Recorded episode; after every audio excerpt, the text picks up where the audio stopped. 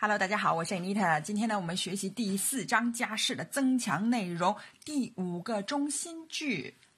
It takes fifteen minutes to walk to the closest supermarket. 要走到最近的超市需要十五分钟。It takes fifteen minutes to walk to the closest supermarket。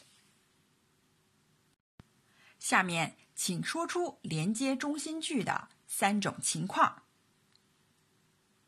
超市在银行的隔壁。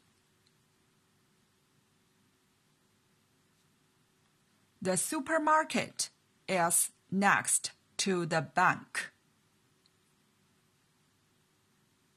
The supermarket is next to the bank。什么什么的隔壁呢？就是用 next to。超市里挤满了人。The supermarket is very crowded. The supermarket is very crowded. 超市外面 有家面包店。There's a bakery outside the supermarket. There's a bakery outside the supermarket.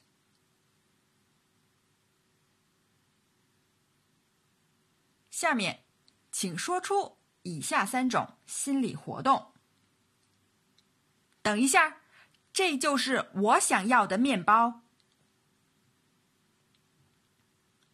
Wait a minute, it's the bread I wanted.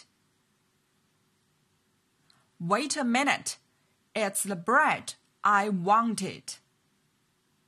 在这里，我们可以把面包 the bread 这个位置换成任何我们想要的东西，比如可以换成牛奶，It's the milk I wanted。 或者是手纸，It's the toilet paper I wanted，都可以。我只要一瓶水而已。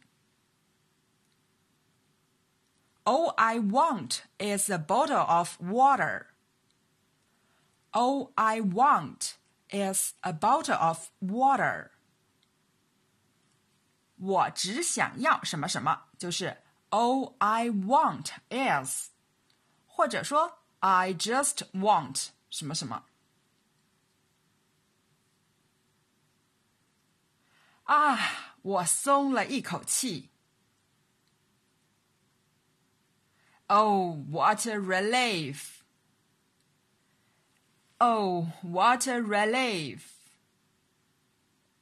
松了一口气呢，这个的惯用语就是 what a relief。 好了，今天的内容就到这儿了，感谢大家的收听，Thanks for your listening，我们下节课再见。